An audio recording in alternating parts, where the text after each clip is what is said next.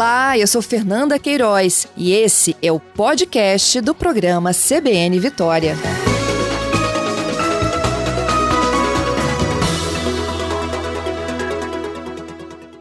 Bom dia, Nésio.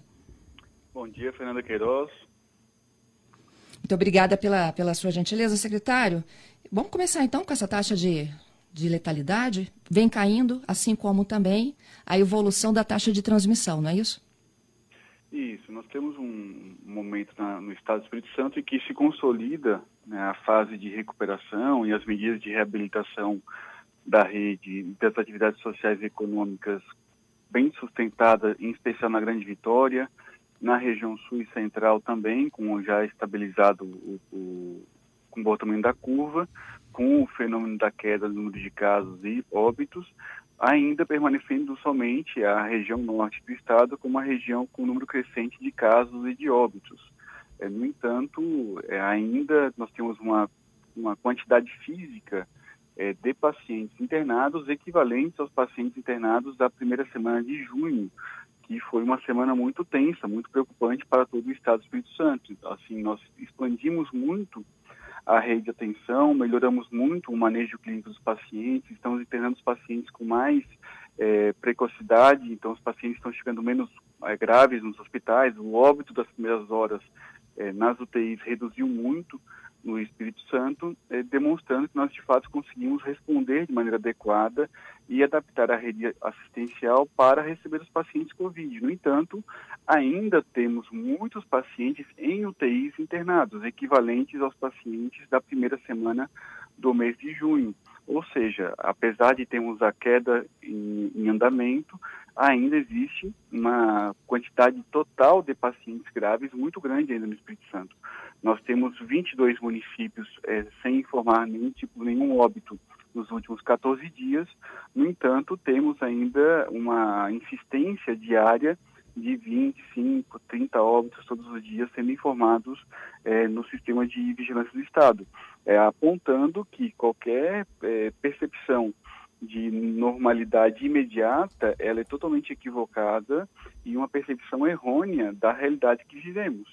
Nós tivemos no dia de hoje, na manhã de hoje, uma, algo que a gente precisa acompanhar e ver se vai permanecer por mais dias, mas de fato, por primeira vez nos últimos 30 dias, tivemos mais do que seis pacientes de um mesmo pronto atendimento na Grande Vitória sendo transferidos para UTIs Covid. Nós estávamos tendo desde do, de meados de julho, eh, juntando todos os PAs da Grande Vitória, uma média de quatro a seis pacientes por dia sendo removidos. Somente na manhã de hoje, em um PA da grande, do município de Vitória, foram seis solicitações de remoções de pacientes para internações hospitalares. Nós precisamos ter cautela. Nos últimos dias, de fato, é, o, percebemos que grande, grande parte da sociedade passou a, a, se expor ao risco, a não usar as máscaras, a fazer é, eventos, aglomerações, e isso, de fato, é, poderá implicar numa ruptura dessa tendência de queda e de consolidação da recuperação. Eu faço um alerta porque a melhoria dos dados não representa uma normalidade. Representa que nós estamos, com as medidas que foram tomadas até agora, conseguir chegar nesse momento importante da queda de casos no Estado. Em tese, secretário, a possível sensação da população de que a gente está vencendo poderia levar a isso que o senhor está me trazendo aqui hoje, né? A gente vinha com 22 cidades sem óbitos e de uma hora para outra disparam seis pacientes numa única unidade de saúde. Na, na, eu me refiro, assim, existe uma, um, um movimento claro da redução de óbitos por, nos municípios que já estão na fase de, de recuperação da doença, e ao ponto de termos é, 22 municípios sem óbitos por 14 dias. E essa média móvel de pacientes de óbitos por 14 dias ela é muito boa para poder identificar a consolidação, de fato, da redução da doença. Agora, o número de pacientes internados, é, das solicitações de internações de pacientes graves, é um indicador de alerta. Se isso se consolida e mantém nos próximos dias, a gente pode estar diante de um fenômeno que pode é, é, perturbar decisões de liberações mais amplas para o próximo período. Entendido. É, é, eu imagino que o senhor não tem esses 22 municípios é, de cabeça agora, mas o senhor poderia me citar alguns desses municípios que estavam há 14 dias sem óbitos? Eu posso te dizer agora dos 22 municípios, sem problema nenhum. Oh, então vamos lá. Só um segundo aqui, deixa eu... Tá, eu estou conversando ao vivo, gente, com o secretário de Estado da Saúde, Nésio Fernandes. Secretário já chega aqui né, com novas informações importantíssimas para a gente entender um pouco dessa pandemia. Daqui a pouquinho a gente vai falar de reinfecção, até para entender também nesses casos que estão em investigação. Mas o fato da gente estar tá com as taxas de mortalidade caindo, as taxas de transmissão caindo, não significa que a gente tem que abrir mão do cuidado e da prevenção. O que ele está nos relatando aqui são seis pacientes sendo removidos, né, com pedido de remoção para unidades que atendem exclusivamente Covid, todos de uma única unidade de Vitória. Volto contigo, secretário. Então, Soretama, São Domingos do Norte, Presidente Kennedy, Ponto Belo, Muniz Freire, Mucurici, Marilândia, Marechal Floriano, João Neiva, Itarana, Itaguaçu, Iconha, Ibitirão, Ibiraçu, Governador Lindbergh, Dores do Rio Preto, Divino São Lourenço, Brejetuba, Bom Jesus do Norte, Boa Esperança, Apiacá, Água Branca, são municípios que não registram nenhum óbito nos últimos 14 dias. E temos um conjunto é, maior, ou de uma segunda linha de municípios que registraram muitos poucos óbitos no mesmo período, né? Então, podendo citar aqui Vila Valéria, Vila Pavão, Venda Novos Migrantes, São José do Calçado, Santa Teresa, é, temos de fato um, um, comportamento do óbito em redução em municípios pequenos do Estado do Espírito Santo e com a tendência de redução nos grandes municípios é, do, do nosso estado. Agora, o comportamento da doença, ele não é um comportamento de curva única e absoluta. Né? Nós estamos, de fato, diante de uma doença nova, uma doença que nós já descobrimos que estava no Espírito Santo muito antes do que nós imaginávamos né? e que ainda tem muitas dúvidas a ser, a ser respondida. A, a, imunidade de rebanho é um, ainda uma hipótese no comportamento da doença, a quantidade de tempo que os anticorpos duram no nosso organismo após um contato com a infecção e qual a repercussão disso, de fato, numa imunidade mais persistente que possa proteger a população. É, se nós identificarmos e confirmarmos a suspeita de que já tínhamos casos de transmissão comunitária no Estado no mês de dezembro, como anunciei essa semana, porque identificamos um caso de anticorpos numa paciente é, do litoral do estado do Espírito Santo em, no sangue coletado no dia 11 de fevereiro. De fevereiro. Uhum. No entanto, a paciente relatou febre, sintomas é, que suspeitaram outras doenças, mas no entanto que possivelmente era por é, doenças é, é, oriundas do Covid-19 é, no início de, de janeiro. Se no início de janeiro ela, ela estava infectada e cursou com a doença em fase aguda, numa transmissão comunitária, é possível que a transmissão já estivesse ocorrendo no mês de dezembro. E essa é a nossa grande suspeita, de que, de fato, a doença já pudesse estar circulando no Espírito Santo ainda no mês de dezembro, é, muito antes do que foi registrado até internacionalmente é, no, na, na China, por exemplo. Ocorre que isso pode apontar a existência de uma cepa do vírus circulando no Brasil, diferente da cepa que chegou no nosso estado é, já na mutação que ocorreu na Europa, por exemplo. Nós podemos estar é, diante de um fenômeno que precisa ser melhor investigado, melhor estudado, para que a gente possa reconhecer de fato qual que é a história da doença no mundo, no nosso continente, no Brasil. É, e isso pode passar a ter algum, é, algumas respostas que possam apontar, por exemplo, o fenômeno da imunidade cruzada. Se uma cepa amena do vírus estiver circulando aqui anteriormente com um potencial de transmissão menor do que foi a cepa que já mutou na Europa e em outros lugares do mundo, com diferenças em relação à cepa originária da China, nós estamos diante de fatos que precisam ser investigados. Isso não são conclusões, o que eu estou colocando para vocês aqui hoje, mas sim são apontamentos que podem suscitar novas investigações e novas interrogações daqui para frente. Por isso, que a ação do poder público, a ação das instituições de Estado, de um Estado forte, ela é necessária para poder, mais do que construir leitos e fazer testes, investigar e conhecer essa doença nova que assola o nosso Estado e o nosso país. Secretário, como que vocês chegaram a esta paciente no dia 11 de fevereiro? Até para a gente entender depois de chegar em dezembro. Porque eu me lembro que o acordo era para investigar primeiro o esgoto, não era isso?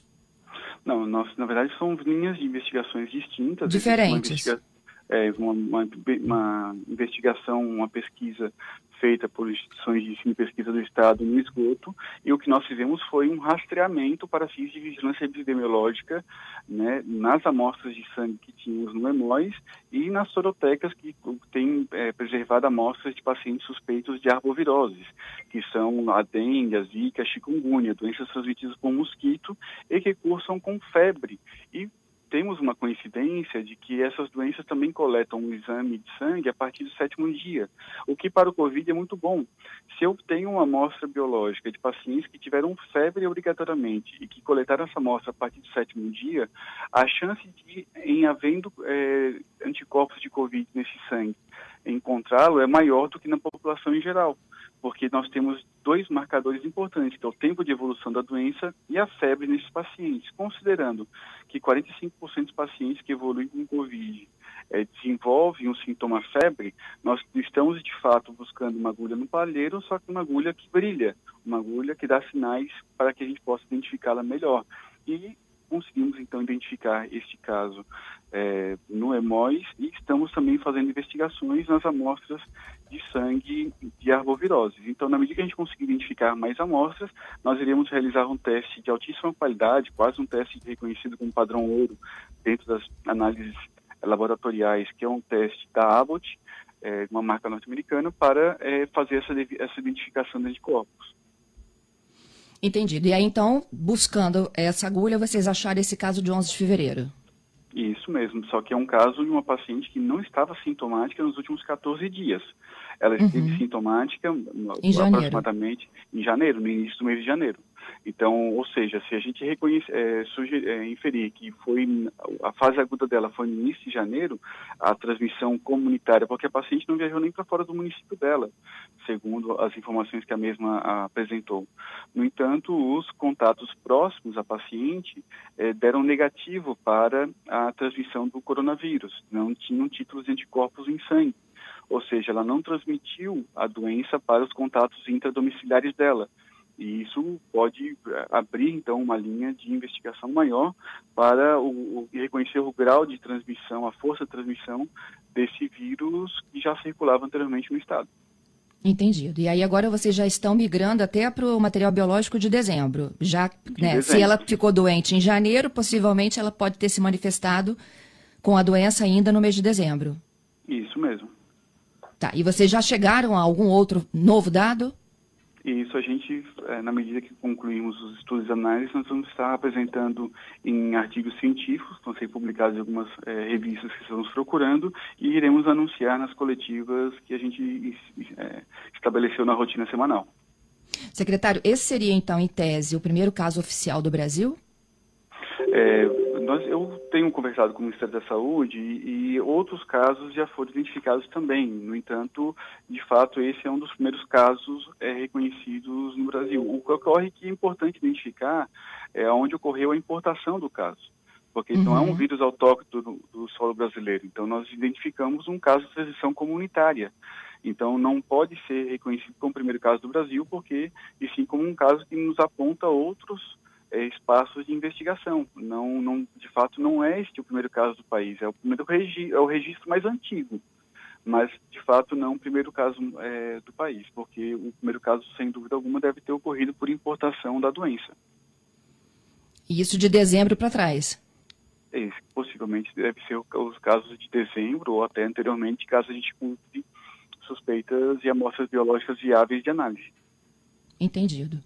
Bom, é, eu queria ainda continuar né, nesses testes, porque o senhor também disse durante a coletiva dessa semana que vocês investigam mais de 20 casos de reinfecção. Nós identificamos 21 casos de pacientes que tiveram o PCR em tempo real positivo é, num, num período maior de 30 dias. Né, que é onde nós consideramos e com sintomas, né, apresentaram novamente sintomas respiratórios e tiveram positividade apontada no, pelo PCR em tempo real. No entanto, a investigação de reinfecção numa doença nova, ela não pode ser simples, simplesmente ter um novo teste positivo e apontar é, que de fato aquilo é a confirmação de uma reinfecção. Nós precisamos ter, por prudência na investigação de primeiros casos de infecção, é, as, os mesmos métodos de, de, investigação laboratorial. Eu precisaria ter a mesma amostra investigada no mesmo método, com o mesmo kit de reação, o mesmo kit de extração no primeiro momento. O ideal é ter uma amostra no momento da cura do paciente no mesmo método e uma amostra hum, com o mesmo método no momento da suposta reinfecção. Desses 21 casos, somente quatro deles nós identificamos amostras é, do primeiro momento na mesma metodologia do, do segundo momento. E três foram descartados e um deu inconclusivo o que é, não tem uma relevância significativa do ponto de vista estatístico no reconhecimento do risco de reinfecção da doença, porque do total de casos que nós já diagnosticamos no estado, são muito poucos os casos que a gente tem para poder documentar e confirmar a reinfecção. O que, que nós estamos fazendo então a partir disso? Nós estamos publicando uma nota, um protocolo, onde todos os pacientes hospitalizados em hospitais públicos do Estado do Espírito Santo, no momento da alta, nós iremos coletar o SUAB novamente. Para, não para fins de conduta na alta, não para fins de conduta clínica naquele momento com o paciente, mas vamos coletar uma amostra para fins de controle e vamos estabelecer que aqueles pacientes vão ter essa, vão ter essa amostra investigada como positiva ou negativa e vamos aguardar o comportamento da, da doença nestes pacientes a médio prazo. Então, se esses pacientes voltarem a ter sintomas respiratórios, voltarem a ter um PCR positivo, nós vamos ter dois PCRs da mesma metodologia realizados, controles, e poder assim ter uma investigação mais apurada, com o melhor método para investigar os, as reinfecções do Espírito Santo. E isso são ações que o poder público pode realizar quando ele de fato se ocupa de reconhecer o comportamento da doença no nosso estado. E é o que o governo do estado do Espírito Santo decidiu fazer para investigar ah, o comportamento da pandemia no Espírito Santo e poder contribuir com a ciência mundial no reconhecimento das reinfecções dos casos. Entendido, porque pode também ter uma falha do teste aí, não é? Pode ser falso positivo, falso uhum. negativo, em ambos os casos. Então, tanto no primeiro caso quanto no, na segunda investigação. Neste caso, de três, de três, de quatro pacientes que foram identificados, três nós descartamos que não deu positivo a investigação do, para o coronavírus. Eu estou conversando ao vivo com o secretário de Estado da Saúde, Nésio Fernandes. Se você tem perguntas, sugestões, pode encaminhar para cá, 992994297. Esse é o nosso telefone para o ouvinte participar conosco desta conversa. Secretário, é, alguns dias, quando eu falava da taxa de transmissão do, do Espírito Santo, né, que a, a, a gente conseguiu cair também né, para menos de um, isso vale para o interior também, é, é, chegou a se cogitar também o fim da transmissão comunitária para os próximos meses, setembro, outubro. É, eu sei que o senhor tem dados novos hoje, né, desses novos casos que surgiram em Vitória, mas o senhor trabalha com essa possibilidade, de fato, da gente conseguir mapear a partir dos próximos meses quem tem a doença?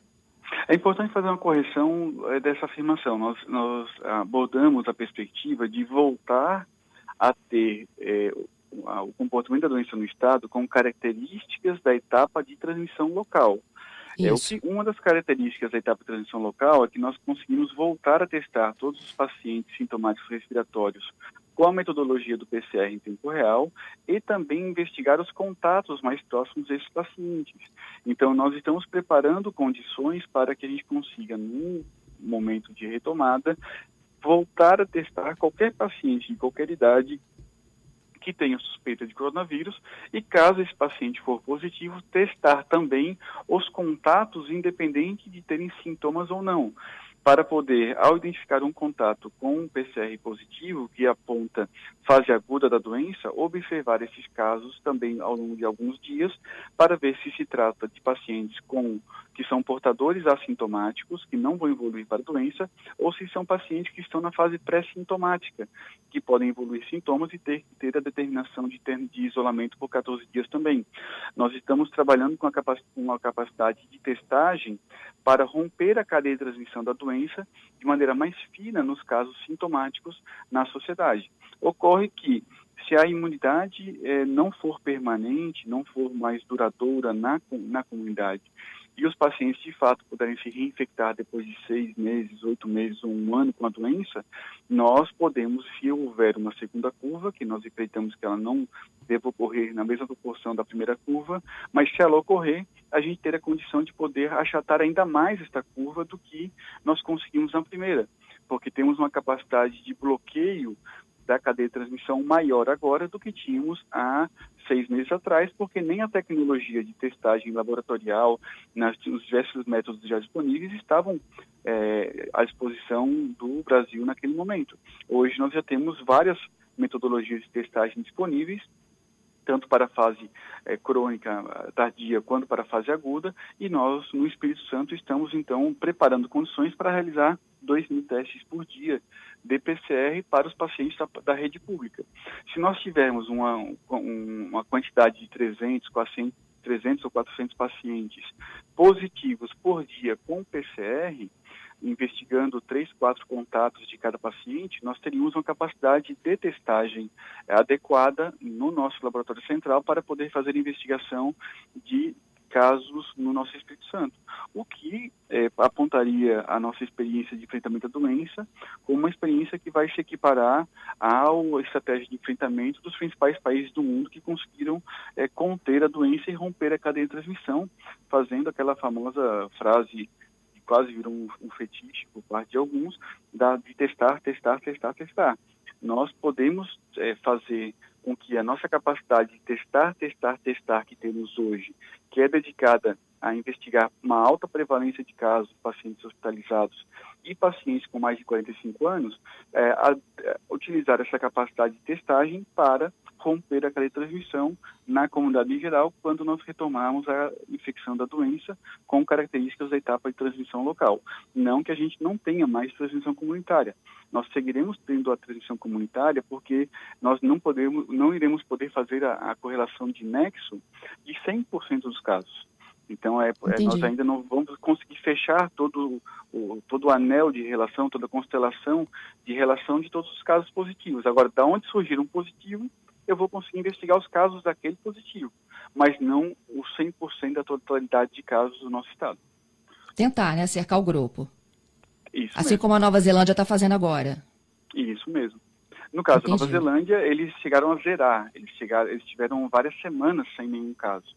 Então, aí sim é possível fazer é, o fim da reconhecer o fim da transição comunitária, porque eles tiveram muitos dias sem casos positivos. Nós estamos é, afirmando que nós podemos chegar em um momento em que vamos ter muitos casos positivos e poderemos passar a investigar todos os casos, contatos desses positivos. É, quem sabe ali na frente a gente consiga então também voltar a ter um período grande de dias sem nenhum caso positivo, estabelecendo então de fato um, uma um território livre do Covid durante algum dia, algum tempo, algum período, e depois passar a investigar, sim, todos os nexos dos casos novos que surjam. Entendido. Secretário, tem uma pergunta aqui. Todas as vezes que eu coloco alguma de vocês né, ao vivo, os ouvintes me cobram muito, é sobre retorno às aulas e retorno de demais atividades. O que, que o senhor poderia falar? O protocolo foi divulgado né, no último sábado, as instituições estão construindo seus planos de retomada, mas o senhor sempre é muito seguro né, em falar que ainda não é hora de voltar de forma presencial. O que, que o senhor pode falar para a gente hoje, quinta-feira, dia 13 de agosto, com uma possibilidade ventilada para setembro? Eu posso reafirmar premissas que nos trouxeram até aqui como um Estado que enfrentou de maneira muito adequada a pandemia. Essas premissas, elas nos sugerem que, não havendo condições é, de garantir segurança e muito baixo risco para o retorno de atividades mais amplas é submeter o, o, Estado inteiro ao risco de uma explosão de casos se a gente retoma de maneira irresponsável amplas atividades sociais. Nós estamos vivendo um mês de transição, em consolidando a transição do mês de agosto e no mês de setembro já haver então é uma redução muito grande de casos novos e de óbitos e a gente poder voltar a fazer essa capacidade de testagem plena de todos os positivos, a gente pode dar passos mais seguros na reabertura de atividades. Então, se a gente conseguir garantir que na segunda quinzena de setembro, no início de outubro, nós tenhamos essas condições por uma realidade objetiva concreta, reconhecida por todos e pactuada com a sociedade, com as instituições, de que nós podemos dar passos na retomada mais amplos, a gente poderá dar passos seguros. Agora, se a gente passar a ter nos próximos dias um aumento de número de casos, um aumento da ocupação hospitalar, um, uma, uma volta do número de pacientes internados graves nos hospitais, aponta de que a tendência, a fase de recuperação foi interrompida por alguns dias e que isso pode apontar uma prudencialmente a necessidade de protelar algumas decisões. De fato, no tema da volta às aulas, é algo que novamente a gente percebe e sente é, o prejuízo para o país da ausência do Comando Nacional, da ausência de uma ação coordenada por parte da Presidência da República de reconhecer é, que algumas decisões precisam ser decisões do Ministério da Educação, algumas decisões precisam ser decisões do Ministério da Saúde. E no tema do retorno às, às aulas, nós precisamos identificar soluções, não ficar apontando é, alternativas que não solucionam os problemas que são complexos. Se nós temos um problema complexo, porque a, a volta às aulas não é somente a questão do, do rendimento escolar dos alunos, a escola, ela oferece para os alunos um conjunto, acesso a um conjunto é, grande de outros direitos, além do direito à educação. Com as escolas, a gente consegue garantir socialização, alimentação, a gente consegue reconhecer crianças vítimas de violência sexual, de violência familiar, de vulnerabilidade, vínculo com o narcotráfico. A gente consegue evitar que essas crianças e adolescentes estejam é, ociosos, sem atividades é, produtivas e que sejam então objeto de recrutamento por parte do narcotráfico. Então as escolas elas têm outros é, são é um, é um espaço garantidor de outros direitos. Como solucionar esses, o acesso a esses outros direitos que não estão sendo neste momento é, preservados e garantidos com o encerramento das escolas? As atividades à distância, as atividades semipresenciais que, que me permitam ter um contato é, com uma frequência um pouco maior com essa população e reconhecer nela vítimas da violência intrafamiliar, vítimas do narcotráfico, eu preciso desenvolver metodologias diferentes para um momento que é diferente. O que eu não posso pensar é que é possível retomar grandes eventos, grandes festas, no momento que eu ainda tenho 482 pacientes internados em UTIs e com 25, 30 óbitos por dia. Isso não é razoável isso não é, não, não é honesto do ponto de vista intelectual.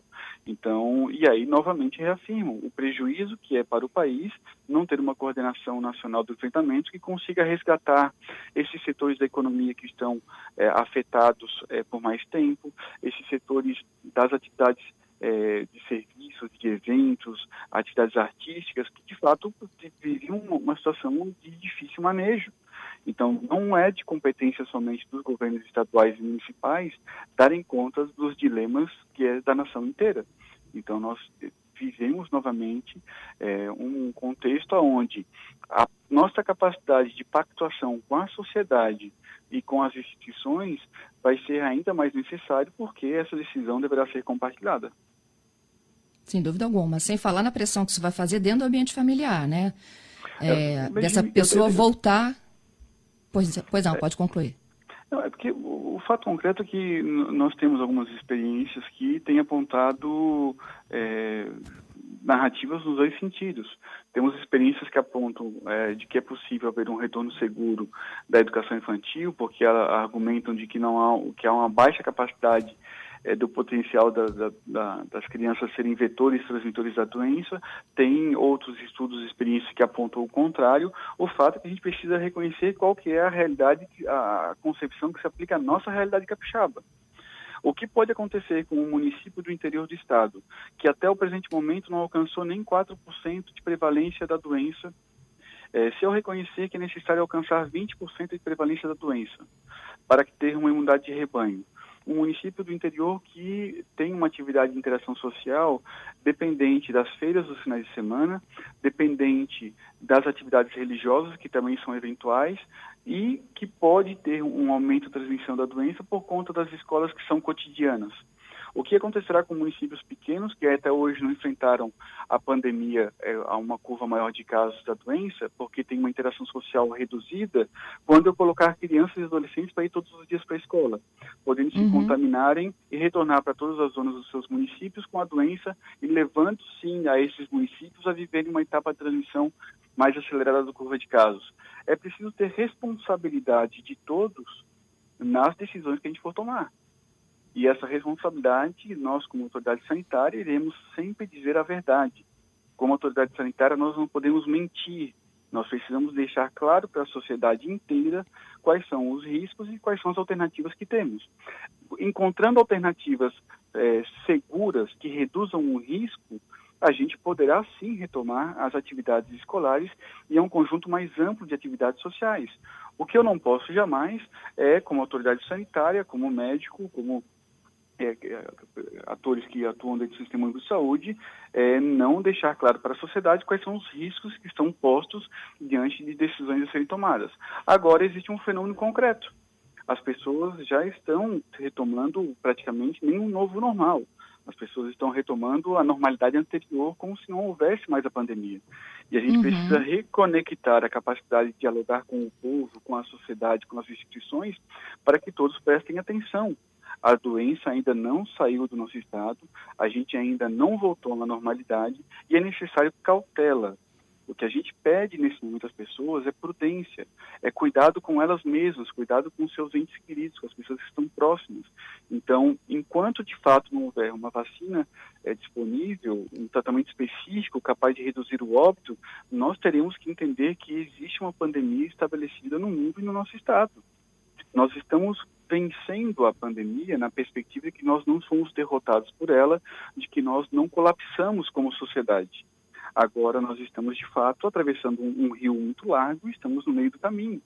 E ainda há um trajeto grande a ser é, nadado né, até a outra margem, a outra é, a descida do, completa, né, dessa curva. Rio, né? A descida completa. Uhum. E, a, a, o problema é que a, a, maneira também como a gente cria expectativa com o surgimento das vacinas é, vão com, é, contribuindo a uma narrativa de possibilidade de cada vez mais uma volta à normalidade imediata. Quando surgem notícias da vacina na Rússia, vacinas em outros países, dos testes, a gente percebe que essa abordagem ela, ela leva cada vez mais a percepção das pessoas de menos risco. Só que é muito difícil reconhecer que haverá vacina disponível no Brasil antes de fevereiro ou março do ano que vem. É muito difícil, é, é, é seria uma excepcionalidade ter uma vacina disponível antes do primeiro semestre do ano 2021. Então, assim, nós temos um, muitos meses ainda pela frente. Então, essa perspectiva é uma perspectiva que precisa estar clara na cabeça de todos, não somente naqueles que governam ou que trabalham nos hospitais ou nas áreas básicas de saúde. Nós iremos é, reposicionar o papel da atenção básica nesse processo, no processo de diagnóstico precoce, de monitoramento dos casos. No entanto, nós temos 444 escolas no Estado do Espírito Santo, só do governo estadual. É, imagine que em 30% delas ocorra surgimento de novos casos é, silenciosos ao longo de duas, três, quatro semanas e que de repente nós tenhamos é, 120 escolas com surtos da doença. Nós precisamos ter uma capacidade de resposta muito rápida no diagnóstico desses casos para poder bloquear a cadeia de transmissão e evitar que essas crianças transmitam a doença para os seus é, pais, para os seus familiares. Agora, não adianta nada toda essa preocupação e essa prudência com o tema das escolas se a sociedade inteira estiver, de fato, despreocupada e caminhando nas ruas sem máscaras, é, retomando suas atividades em geral, porque será discutir um assunto monotemático, uma, uma música de uma nota só, enquanto toda a sociedade se submete ao risco é, da doença, retomando a um comportamento de normalidade, normalidade anterior à doença. Secretário, eu queria é, finalizar essa nossa conversa com as vacinas. Né? O senhor já é, se antecipou aí falando que não acredita né, que a vacinação ocorra de fato antes de fevereiro ou março, mas a gente sabe que são, é, é uma corrida mundial. A Rússia foi a primeira a registrar oficialmente né, o, a existência da, da, vacina. O governo do Paraná, inclusive, fez um acordo agora com é, as autoridades da Rússia para que eles possam receber Existe o governo de São Paulo fazendo o acordo também com a chinesa e o Butantan. Existe o Ministério da Saúde com a Fiocruz. Existe alguma, algum movimento por parte do governo do Estado, da Secretaria de Estado da Saúde, de se vincular a algum desses grupos, de tentar trazer para cá alguma forma de produção? Ou a gente entra no critério de distribuição do governo federal? Como que seria, em tese, a chegada da vacina no Espírito Santo? Então, o que, que ocorre? Esses estados que estão mais à frente no, na vinculação a projetos de pesquisa de vacina são estados que possuem instituições que se vinculam ao campo, ao complexo produtivo da saúde. São estados que possuem instituições de ciência e tecnologia e que já possuem parques industriais vinculados a esses estados que se dedicam à, à produção de vacinas e de materiais para a saúde o Estado do Espírito Santo não possui instituições como o Butantan, como outras instituições que são muito poucas no Brasil. Então, existe uma rede internacional que se comunica é, entre essas instituições que possuem esse perfil e acabam se vinculando a essas etapas de testagem. Nós chegamos a fazer algumas avaliações de vacinas que estão em desenvolvimento e é possível que dentro do Estado do Espírito Santo a gente consiga participar de algum projeto de pesquisa avançado dessas vacinas. No entanto, não é algo simples e, na verdade, nós percebemos que há uma verdadeira corrida política é, de narrativas em torno disso. Então, assim, o Estado do Espírito Santo está muito ocupado de encontrar soluções concretas e caminhar a passos muito é, afins com a União, com o governo federal e com os demais estados para buscar soluções.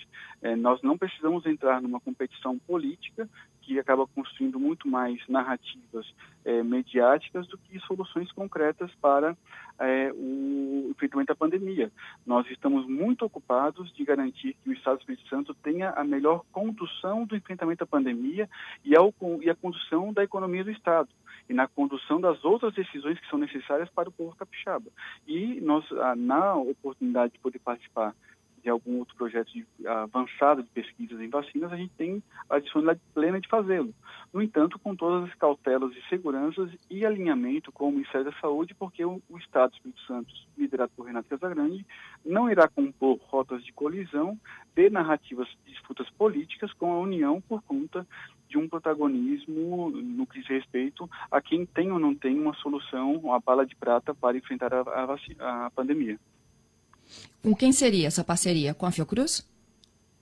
Nós temos um, um, um contato com instituições e, inclusive, é, fora do Brasil, e que, na medida que elas forem maduras e prontas para poder ser divulgadas, a gente vai estar divulgando. No entanto, são muito incipientes os contatos e as perspectivas, porque o Estado não possui um complexo produtivo capaz de se vincular, como por exemplo ao Paraná ou ao Butantã, ao governo de São Paulo, a uma produção da vacina como tal.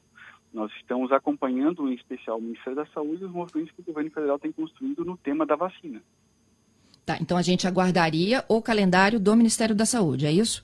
Nós estamos trabalhando com a perspectiva de aguardar o calendário do Ministério da Saúde, que pode adotar a vacina da Oxford ou outras vacinas que estão sendo desenvolvidas e estão sendo disponibilizadas para o Brasil. Se a vacina isso. russa surpreende o mundo e ela é capaz de poder ser disponibilizada antes das outras vacinas, eu não tenho dúvida nenhuma que solução de conjunto no país, uma vacina primeira a ser disponível e a, a, é, a ser adquirida com segurança e disponibilizada será é, conduzida pelo governo federal. O fato concreto é que a, a, a imunização, o assunto das vacinas, é um assunto da União, não é um assunto dos estados.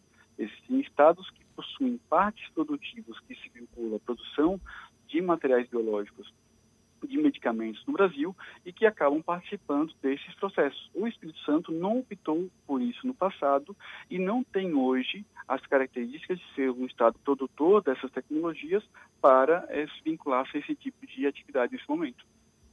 Entendido. Secretário, mais uma vez, aquele meu muito obrigada, viu, pela sua gentileza, por essa conversa honesta aqui com os nossos ouvintes. Fernanda Queiroz, é sempre um prazer muito grande. Estamos sempre à disposição para poder dialogar com o povo capixaba, com as instituições, com os líderes do nosso Estado, porque mais do que nunca é necessário muita unidade de todos para poder tomar decisões que de fato possam ser decisões pactuadas e que a gente consiga seguir sendo um Estado que tem um exemplar né, manejo no enfrentamento da pandemia no país. Muito obrigado. Bom dia, bom trabalho para o senhor, viu?